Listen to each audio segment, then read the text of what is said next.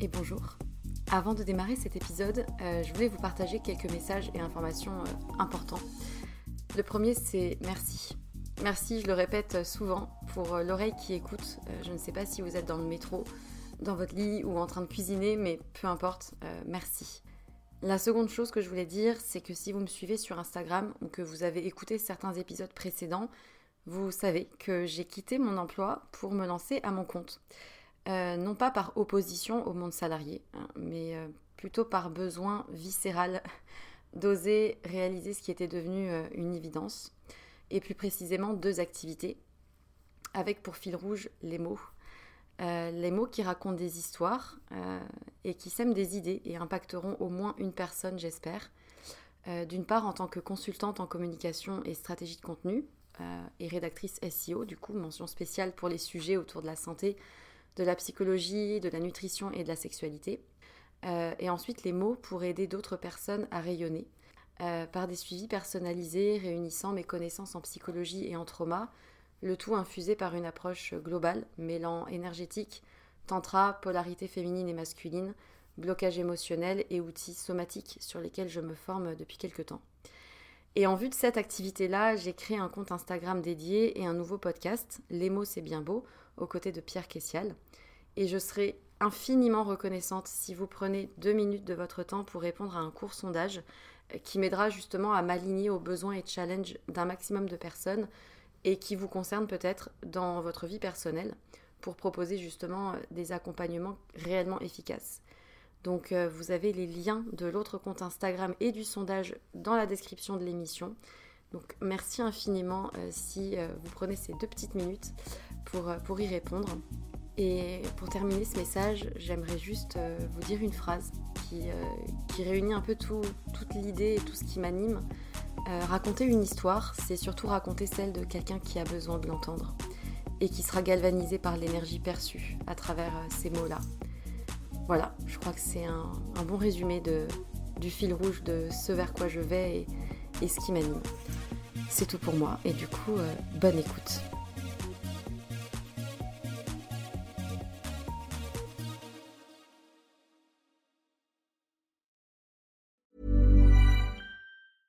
Mother's Day is around the corner. Find the perfect gift for the mom in your life with a stunning piece of jewelry from Blue Nile. From timeless pearls to dazzling gemstones, Blue Nile has something she'll adore. Need it fast? Most items can ship overnight. Plus, enjoy guaranteed free shipping and returns. Don't miss our special Mother's Day deals. Save big on the season's most beautiful trends. For a limited time, get up to 50% off by going to BlueNile.com.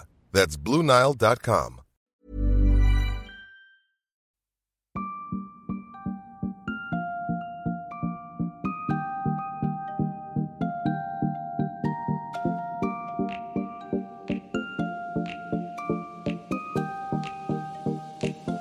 Bonjour et bienvenue dans un nouvel épisode de Sois sage et parle fort, le podcast pour oser, se changer, ne plus se conformer, se cultiver, rire, parfois pleurer, débattre de sujets et anecdotes variés.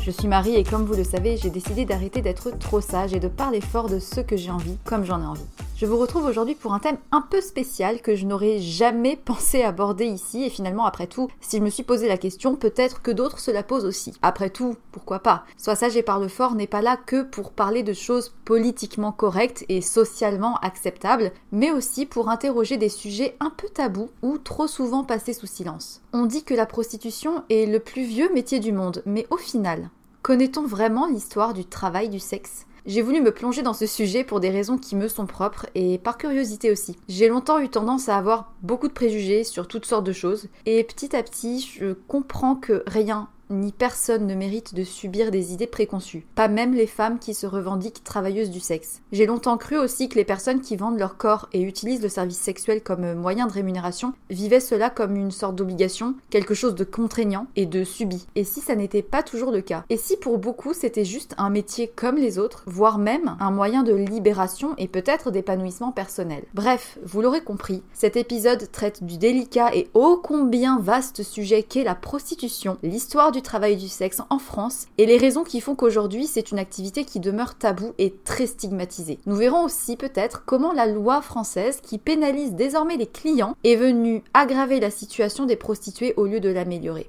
Mais d'abord, commençons par le commencement. Pour retourner un peu dans le passé, la prostitution est une activité qui consiste à fournir un service sexuel en échange d'une rémunération. En France, avant 2016, le racolage était prohibé, c'est-à-dire que proposer dans la rue des services sexuels comme ça, bah c'était interdit. Mais depuis 2016, avec la réforme législative qui a eu lieu, il a été décidé de légaliser la prostitution en tant que telle, c'est-à-dire que n'importe quelle femme décidant de se prostituer est légitime de le faire et ne peut pas être sanctionnée pour cela. Par contre, ce qui est quand même relativement bizarre, c'est que les clients, eux, sont désormais pénalisés. Très logique. La France a donc rejoint le modèle appelé de pénalisation des clients depuis 2016. La loi a même été revalidée par le Conseil constitutionnel lors d'une question prioritaire de constitutionnalité en février 2019. Par contre, le proxénétisme et les maisons closes continuent d'être interdites, comme c'est le cas depuis 1946. Sujet donc très flou déjà de prime abord. Comment peut-on logiquement tolérer la prostitution si de l'autre côté les clients n'ont pas le droit de payer une femme pour avoir un rapport sexuel avec elle Ou un homme d'ailleurs? Quel est le problème de cette loi au fond?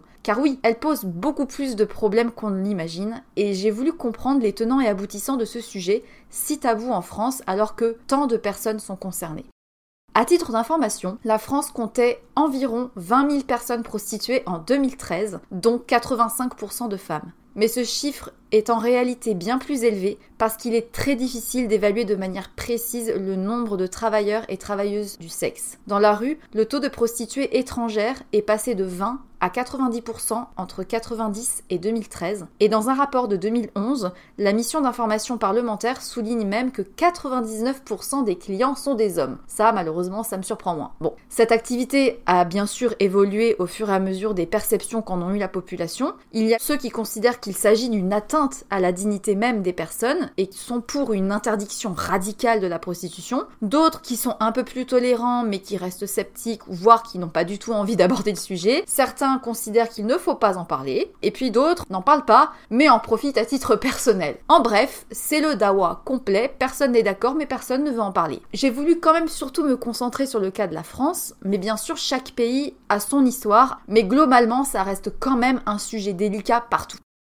Pour faire un petit résumé sur la situation française, dans l'histoire, sous Louis IX, les prostituées étaient expulsées des villes, puisque cette activité était interdite. Au XVIe siècle, la prostitution est déclarée illicite. Au XVIIIe siècle, on dénombre quand même près de 40 000 personnes prostituées, soit 13% des femmes françaises. C'était un gros corps de métier, oui oui. Finalement, en 1791, la prostitution est dépénalisée, mais attention, la police est quand même obligée de les surveiller afin, je cite, de préserver l'ordre public et d'éviter l'atteinte euh, à la sauvegarde du calme et de la sérénité française. En 1802, la France estime que finalement la prostitution est un vecteur de maladies sexuellement transmissibles, puisqu'il est évident que ces femmes entraînent la déchéance totale de la population française. Du coup, les personnes prostituées sont soumises à une obligation d'inscription sur un registre et des visites médicales régulières. C'est-à-dire qu'on se rend compte que finalement la prostitution semble quand même assez tenace et que ça continue d'exister, donc à défaut de pouvoir l'interdire, on la cadre en imposant des visites médicales. Ça n'est qu'en 1975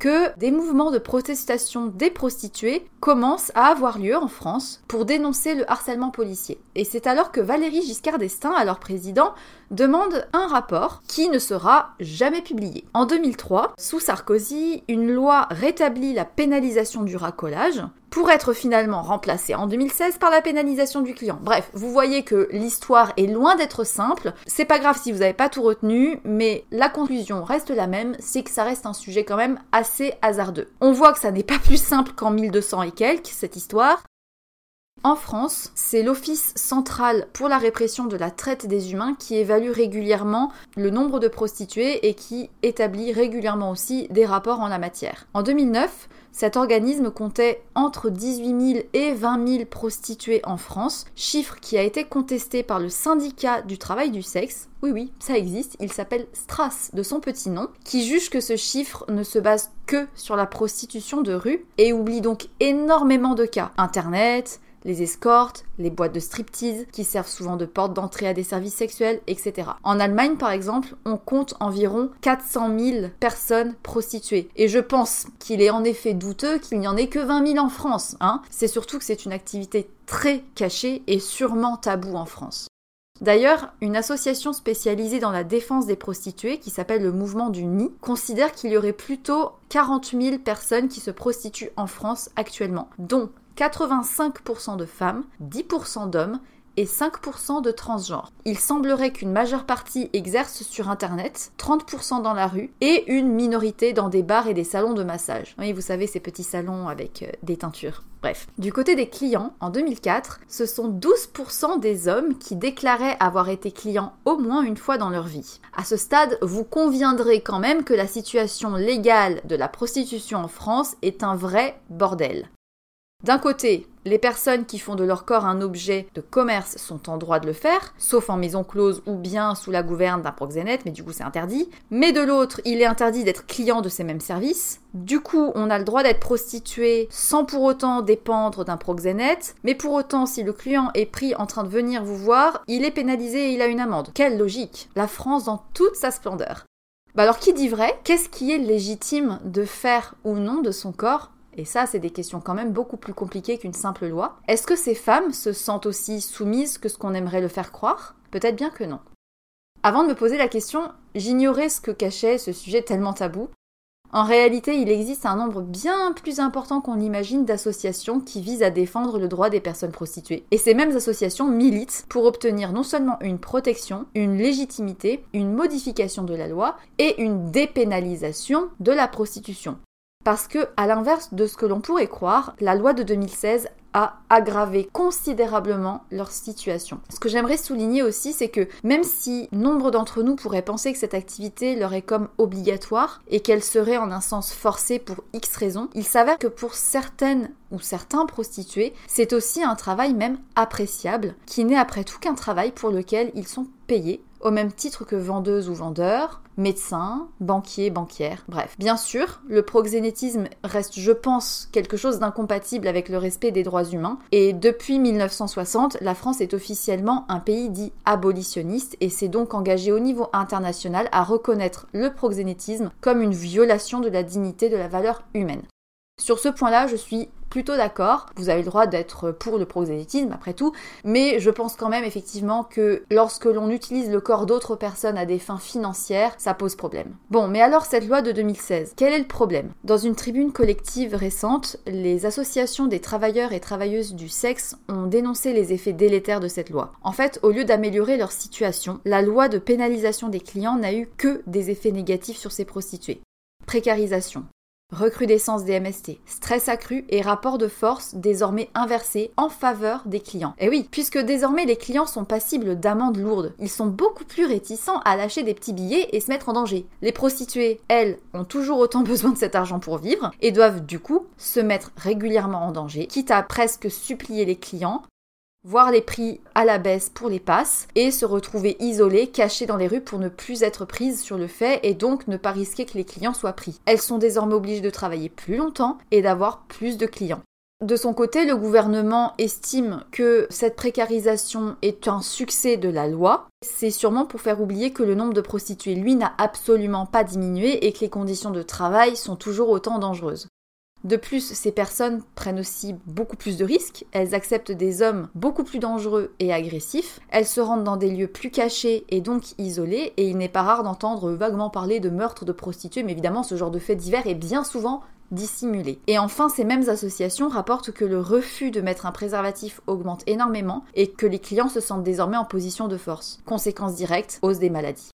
Alors que la loi de 2016, au départ, elle avait quand même pour but de réduire la précarité de l'activité des prostituées et, au passage, de dissuader les clients de se laisser tenter. Pourtant, de très nombreuses études au niveau mondial prouvent que ça a l'effet inverse. Pour citer par exemple l'étude publiée par The Lancet en 2017, il ressort que la hausse du VIH est directement liée à la pénalisation des clients et tous les pays qui ont adopté un même type de réglementation ont vu le nombre de MST exploser. D'ailleurs, je vais vous citer un extrait de étude nos résultats suggèrent que la légalisation de certains aspects du travail du sexe pourrait aider à réduire la prévalence du VIH dans ce groupe à haut risque, en particulier dans les pays où le système judiciaire est efficace et juste. À titre d'information, depuis 1995, en Nouvelle-Galles du Sud, en Australie, le travail sexuel a été dépénalisé. Et depuis 1995, depuis cette même date, aucun de transmission du VIH n'a été répertorié, contrairement aux pays qui ont décidé de pénaliser les clients. Je dis ça, je dis rien. Ce que les associations réclament finalement est simple. D'une part, une reconsidération du travail sexuel, l'arrêt de la pénalisation du travail sexuel entre adultes dits consentant, et aussi une protection accrue des personnes prostituées. On va passer dans un autre pays pour comparer un petit peu. Un article publié au Québec revient sur les conséquences de la loi fédérale qui est entrée en vigueur en 2014 qui a interdit les prostituées d'afficher leurs services. Désormais, au Québec, les prostituées ont le droit d'exercer, mais les travailleuses du sexe n'ont plus le droit d'afficher leurs services. En voulant protéger les hommes et les femmes vivant de la prostitution, le gouvernement a en fait au contraire aggravé leur situation, puisqu'elles ne peuvent plus désormais afficher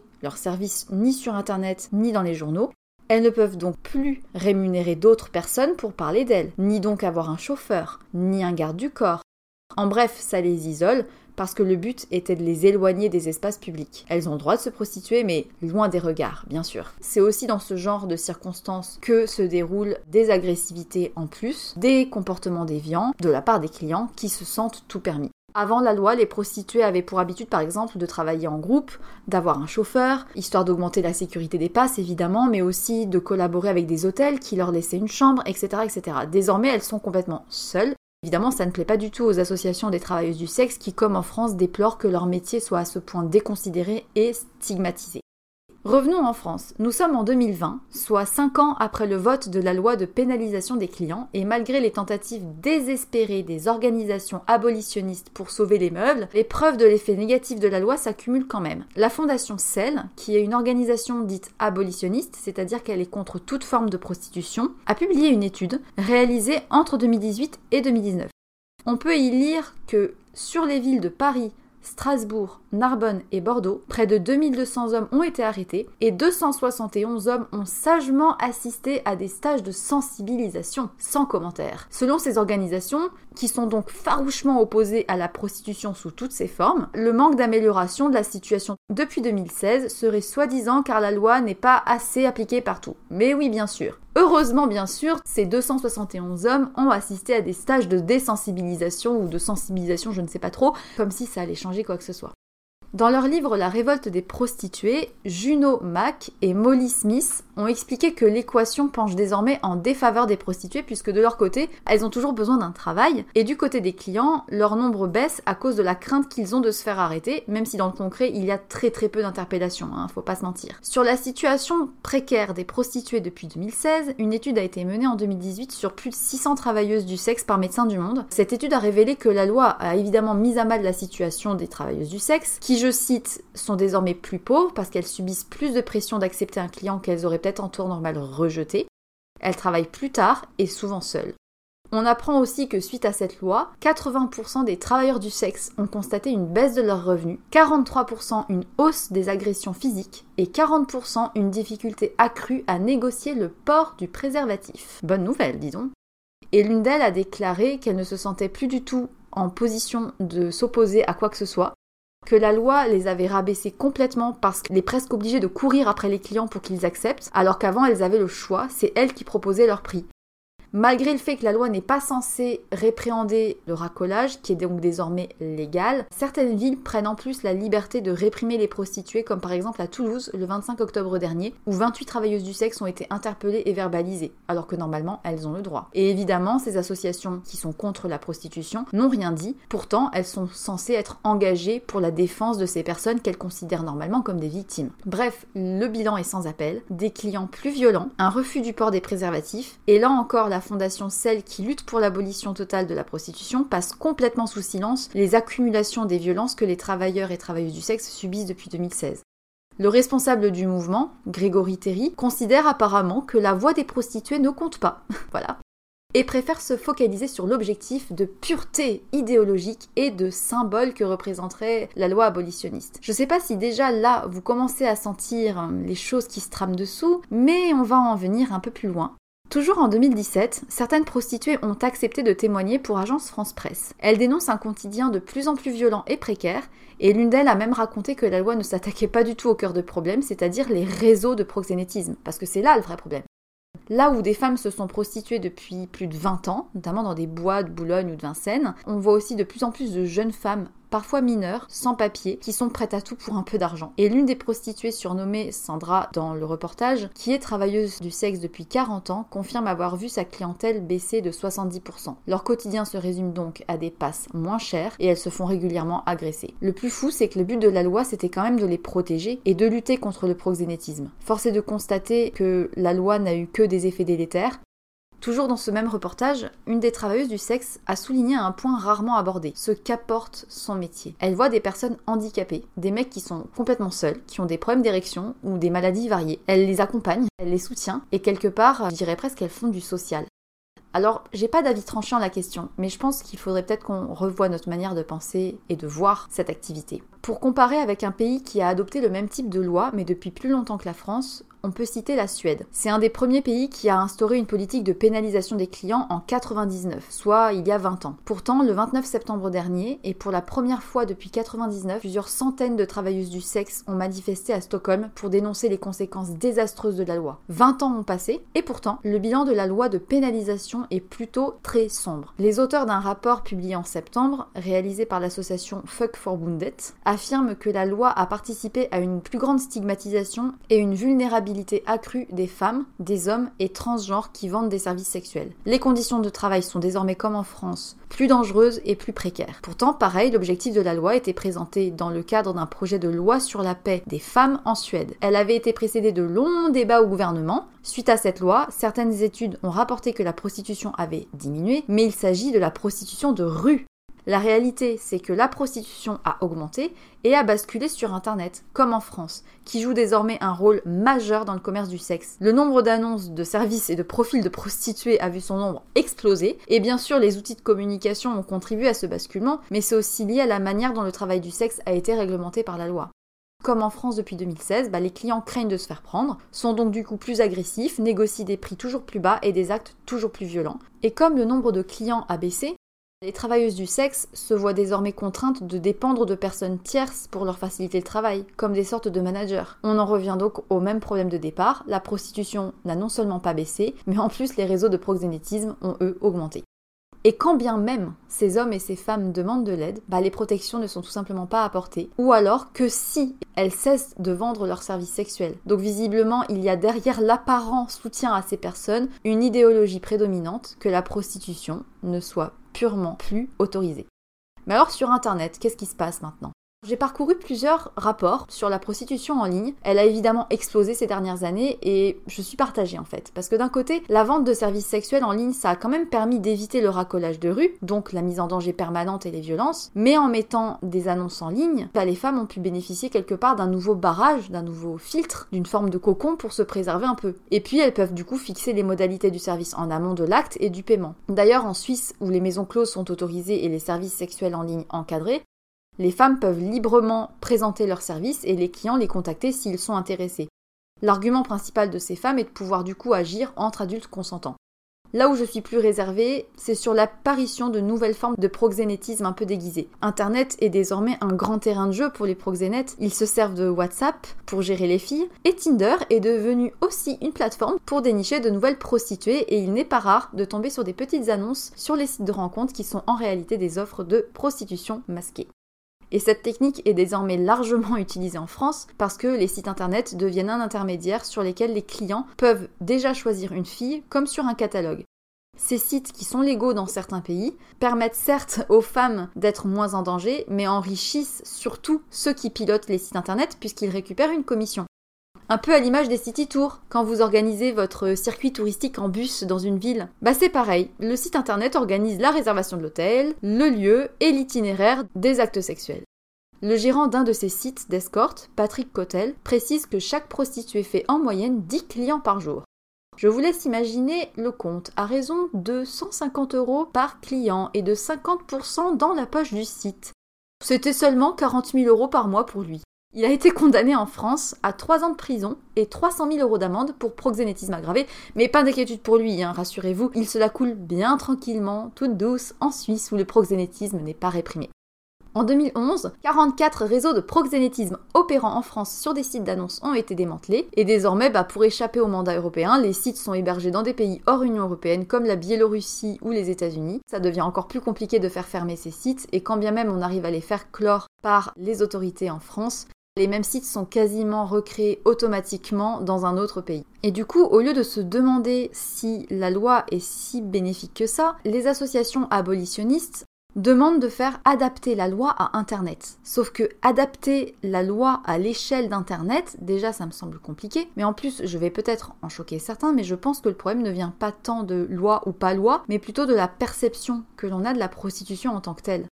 Aussi longtemps que le service sexuel sera socialement sanctionné, il continuera d'y avoir des déviances comme le proxénétisme, mais aussi des violences et de l'agressivité de la part des clients. Si demain la loi faisait d'une manière ou d'une autre fermer tous ces sites, toutes ces plateformes, les conséquences pour les travailleuses du sexe seraient encore plus dramatiques. Parce qu'il y aura toujours de la prostitution. C'est le plus vieux métier du monde et je vois pas pourquoi une loi réussira à faire changer ça.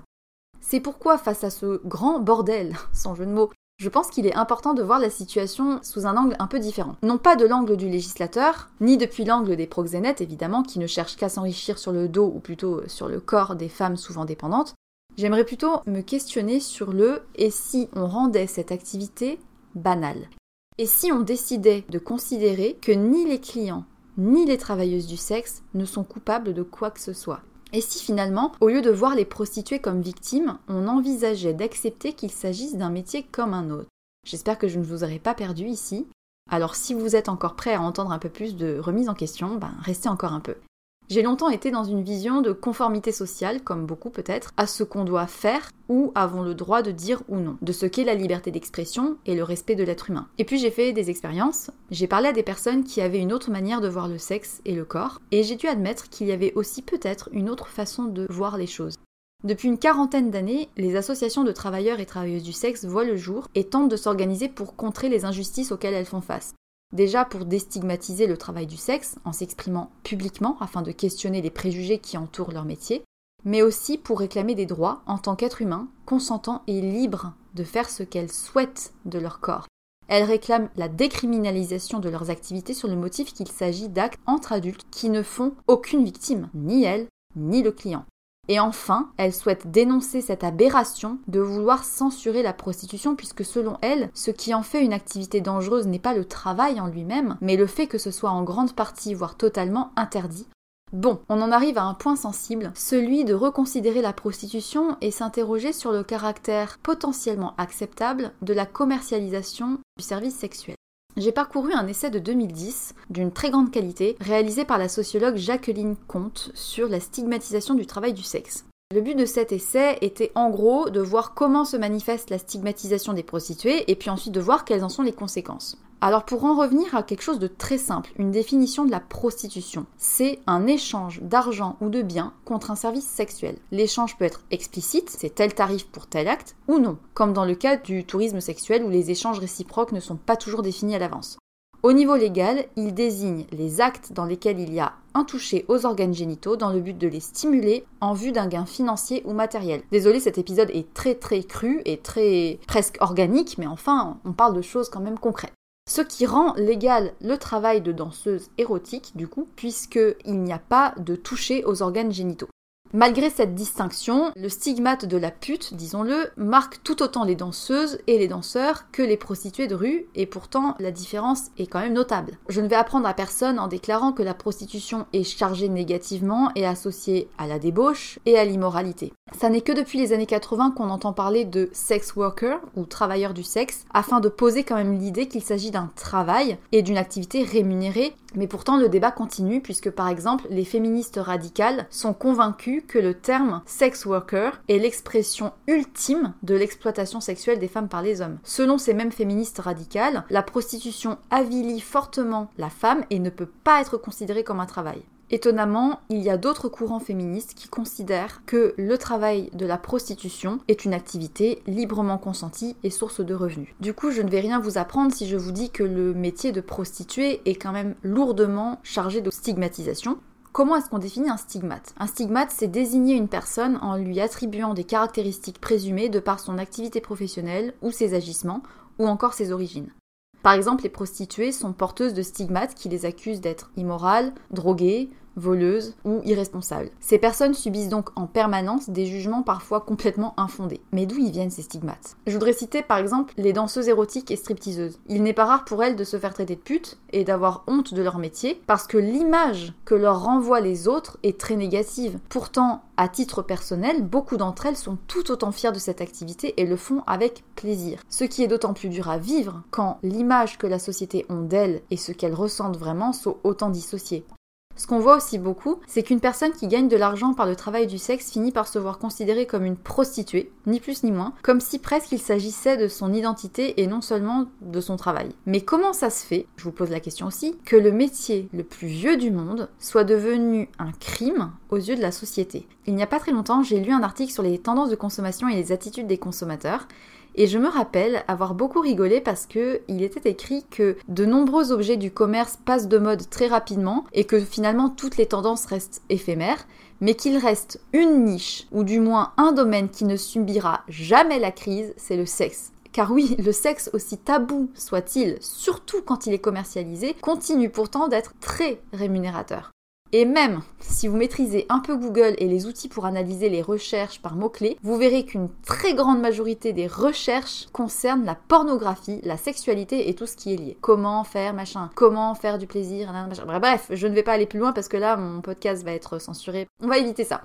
Mais alors depuis quand la prostitution est autant stigmatisée? Alors pour savoir ça, je suis remontée un petit peu dans l'histoire. Au 19e siècle, à cette période en fait, les campagnards ont migré massivement dans les villes pour y trouver du travail et sans résultat le plus souvent. Ce qui a amené les femmes des classes ouvrières à se prostituer pour survivre. Et cet acte allait en plus à l'encontre des règles du mariage qui est normalement la seule possibilité pour avoir une sexualité dite morale. Du coup, la prostitution était vue comme un vecteur de transmission de MST et donnait l'image d'une débauche de la société. Du coup, à l'époque, les lois qui ont été créées en Angleterre et en France avaient pour objectif de protéger les familles et les clients innocents, entre guillemets, et c'est ainsi que les prostituées furent directement vues comme des parias qui devaient être surveillées, isolées, voire expulsées. Et en même temps, ces mêmes femmes prostituées ont été accusées d'être immorales et incapables de contrôler leurs pulsions sexuelles. Ce qui rappelle, bien sûr, l'idée du péché originel issu des textes religieux, CQFD. Et à cette période, deux auteurs, Ferrero et Lombroso, déclarent que les prostituées n'ont aucun instinct maternel et sont maltraitantes, voire même prostituent leurs propres filles. Charmant. Donc, selon eux, le choix même de se prostituer, plutôt que de se laisser mourir de faim, ça les rend immorales. Et c'est bien de là que tout démarre. La prostituée est donc une criminelle. Historiquement, la stigmatisation de cette sexualité hors norme est très liée au patriarcat dominant, qui cherche à maîtriser la reproduction et s'assurer que l'épouse ne porte pas d'autre enfant que le conjoint. Cette règle implique que la femme reste vierge jusqu'au mariage et fidèle ensuite aussi, hein, chose qui n'est pas imposée aux hommes bien sûr. Et c'est sur ces fondements, en fait, que l'identité féminine s'est construite et fait que la sexualité des femmes est aujourd'hui encore autant chargée de l'idée de soumission à la loi patriarcale. L'autonomie sexuelle permise par la prostitution est donc en toute logique contraire à cette idée dominante. Du coup, les féministes abolitionnistes ont soutenu l'idée de moralité sexuelle qui serait plus présente soi-disant chez les femmes et interprété la prostitution comme une forme de domination par les hommes. Sauf qu'on peut le voir sous un autre angle. On peut aussi voir la prostitution comme une forme de libération sexuelle par les femmes. Parce qu'au final, la prostitution et sa stigmatisation s'est construit sur l'idée que la femme avait une sexualité plus correcte et plus morale que l'homme et qu'elle devait apprendre à se maîtriser, alors que l'homme, lui innocent, ce n'est pas sa faute s'il craque. Et puis dans la même lignée, avec le temps, les prostituées ont été entourées de toute une quantité d'idées sur le fait qu'elles seraient violentées, abusées en continu, avec tout un tas d'anecdotes exagérément terribles pour encore plus les stigmatiser et stigmatiser leur activité. Considérer les femmes comme des victimes a fait d'elles des espèces de petites choses faibles et fragiles, manipulables et bien sûr irresponsables. Et celles qui osent dire qu'elles y trouvent une forme de liberté et aiment leur métier seront accusées d'être aux prises de proxénètes. Mais par-delà tous ces préjugés et stigmates, bah, les associations de défense des prostituées continuent de grandir et de prendre la parole sur la place publique pour se défendre et obtenir plus de considération par la société et faire en sorte que notre regard commence à changer à leur égard.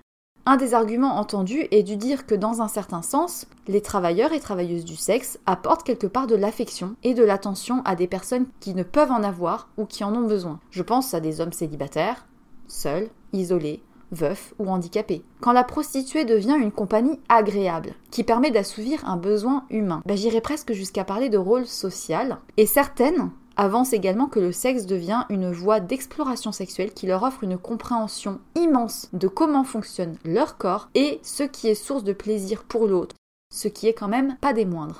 Pour contrer l'idée qu'elles sont des vecteurs de MST, certaines avancent au contraire qu'elles sont quelque part des éducatrices de la sexualité qui enseignent un sexe sécuritaire. Encore faut-il que la loi leur permette. Bref, au sein même des travailleurs du sexe, il y a ceux qui défendent leurs droits et mettent en avant des nouvelles pistes de réflexion concernant leur métier. Les associations en question militent pour abolir toutes les stigmatisations ainsi que pour inclure le travail du sexe comme un travail à part entière au niveau légal en France. On peut notamment citer le STRAS, syndicat du travail sexuel dont j'ai parlé au début de l'épisode, qui a été créé en 2009 lors des assises européennes de la prostitution. Je vais citer quelques mots repris par l'association afin de mieux rendre compte de son but. Ce qu'elle dit, c'est nous considérons que le respect des droits fondamentaux d'une personne est le meilleur moyen de favoriser son émancipation. Nous nous battons pour que les travailleurs et travailleuses du sexe aient les mêmes droits que toutes, tout travailleurs. À travers ces mots, bah, il y a des manifestes et des actions publiques qui sont menées. Et en fait, le STRAS représente tous les travailleurs du sexe, quel que soit leur genre ou leur type de travail. Acteurs et actrices, modèles, danseurs, danseuses, masseuses, accompagnants, etc. Les membres de cette association souhaitent que leur soit reconnu le droit de disposer librement de leur corps et aimeraient que ne soit plus prohibé ni l'achat ni la vente de services sexuels. Par conséquent, ces mêmes personnes demandent à obtenir un statut professionnel pour leur permettre d'être indépendants, d'avoir une protection sociale et une retraite comme finalement toute autre profession en France. Et dans la même logique, il est aussi exigé que soient protégés bien sûr les enfants et les personnes étrangères de toute forme d'exploitation sexuelle. Elles exigent évidemment la suppression du code pénal des sanctions relatives au prosénétisme parce que si la loi est censée les protéger, elle fait aussi obstacle finalement à ce qu'elles puissent s'organiser entre elles et avoir des lieux pour travailler. Parce qu'alors si elles faisaient ça, ça serait du proxénétisme. Donc il faudrait peut-être revoir la loi.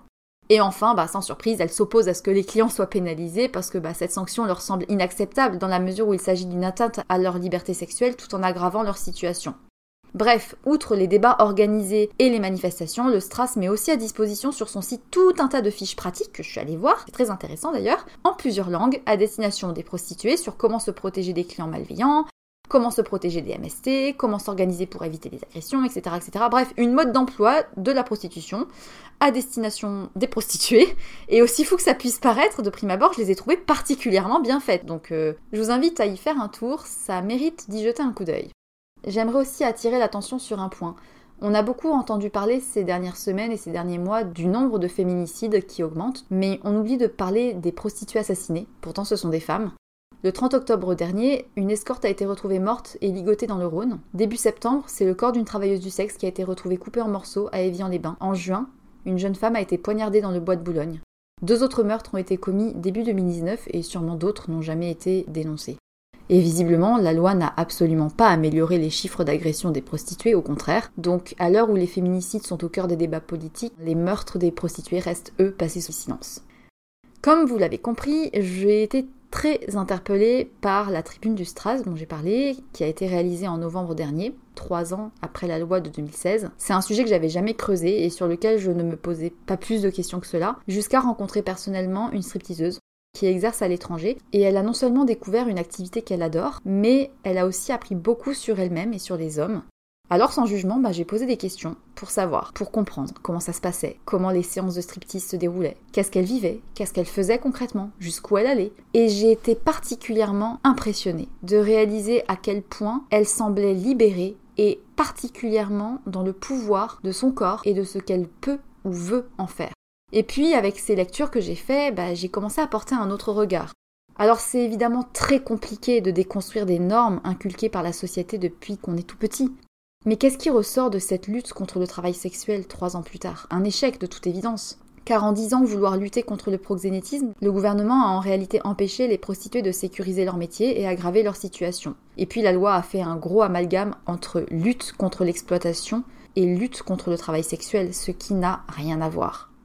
J'aimerais du coup aborder un dernier point pour cet épisode pour donner un point de comparaison avec un pays où le travail sexuel est encadré et légal, c'est la Suisse francophone. Le gouvernement soutient financièrement les sites d'annonces d'escorte en partenariat avec des associations dédiées. Le plus connu des sites d'annonces d'escorte en Suisse est Call Me to Play. Il est libre d'accès, il est gratuit, ce qui permet aux travailleurs du sexe de déposer leurs annonces concernant leurs services sexuels en toute sécurité et ce site est soutenu financièrement par le gouvernement, ce qui permet d'asseoir la légitimité de ces personnes à travailler légalement. Grâce à ce soutien, les associations ont pu mettre en œuvre des moyens à grande échelle pour protéger les travailleurs du sexe qui sont sur ce site internet.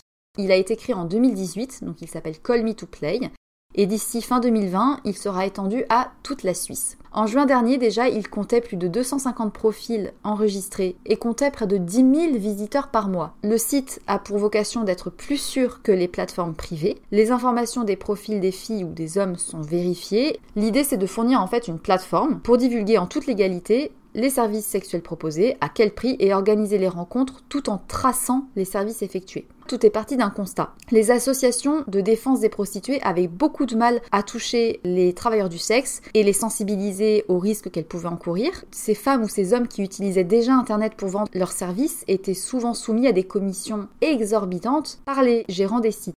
La responsable du projet, Zoé Blanc-Scudery, met en avant d'ailleurs que ça permet de toucher à la fois les prostituées mais aussi les clients pour les assurer de se prémunir contre les risques sanitaires et de sécuriser les services conclus. Et l'idée c'est que ça soit propre, joli, ludique, sympa, à l'image d'un site de rencontre un peu. D'ailleurs, en aparté, les sites de rencontre en France servent déjà de mise en ligne d'annonces de prostitution masquée, hein, mais bon bref. Pour en revenir à Call Me to Play, une des particularités du site, c'est que on peut retrouver sur les profils des personnes leur centre d'intérêt et tout a été conçu de manière à humaniser ces échanges et rappeler que derrière l'acte sexuel, il y a une personne à part entière et pas qu'un corps. Et le site a également conçu une liste de prestations sexuelles avec un code couleur à côté pour évaluer le niveau de risque qu'il représente. Tous les profils sont vérifiés un à un par l'association, notamment pour s'assurer que les annonces sont légales et que ça soit pas des mineurs évidemment. Une des prostituées qui est sur ce site a déclaré lors d'une interview On sent que c'est construit par des gens qui tiennent à nous, il y a des contacts, beaucoup d'informations, c'est rassurant. Et en effet, quand vous allez sur le site, il y a plusieurs onglets qui sont prévus pour indiquer qui contacter en cas d'urgence, quoi faire en cas de rupture de préservatif, etc. Et puis ben, le financement quand même est particulier parce que c'est l'Office fédéral de la santé publique qui paye pour ce site. Et du coup, ce site, comme Me2Play, a vraiment permis à la société civile en Suisse de reconsidérer la prostitution et de finalement changer de regard pour la voir comme quelque chose de normal et d'une activité à part entière. Qu'on se le dise, ça semble juste impensable. Les Français sont tellement coincés. Enfin, alors même que les débats sur l'éventualité de la dépénalisation sont complètement bloqués. Alors si en plus il fallait imaginer l'idée d'un site d'annonce euh, de services sexuels de prostitution en France, euh, ça serait de l'ordre du délire. Hein, voilà.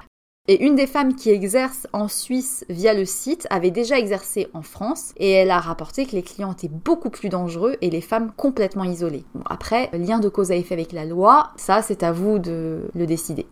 La prostitution étant donc légale en Suisse, ces personnes-là ont autant de droits que n'importe quel professionnel. Ils ont des espaces dédiés, une retraite, ils ont une vraie situation sociale, ils sont reconnus par la société. Alors, euh, que penser au final de la prostitution Je vous demande? Où se situe la barrière du mal et du bien? À partir de quand le consentement d'une personne ne suffit plus pour lui laisser la liberté d'agir comme bon lui semble de son corps? En réalité, la vraie question que ce débat soulève est celle non seulement de la notion de liberté d'usage de son corps, mais aussi, je pense, de la place qu'occupe la sexualité dans l'imaginaire collectif, surtout s'il s'agit de la sexualité des femmes. Si les mouvements féministes font autant parler ces derniers mois, revendiquant des droits égaux, dénonçant les hausses des féminicides, il faudrait, je pense, aussi inclure celles dont on ne parle jamais, celles qui utilisent leur corps comme source de revenus. Il faudrait aussi peut-être qu'en 2020, on puisse commencer à repenser notre manière de voir le sexe. Nous en revenons peut-être toujours à la même chose, si difficile à bousculer en France, le patriarcat dominant.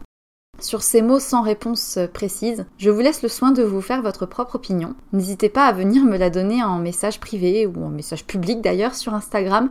N'hésitez pas à venir me dire ce que vous avez pensé de l'épisode. Vous pouvez me laisser une petite note sur iTunes, c'est ce qui m'aide le plus à me faire connaître. Sur ces belles paroles, je vous souhaite une très très belle journée et surtout n'oubliez pas, soyez sage un peu et parlez fort, beaucoup.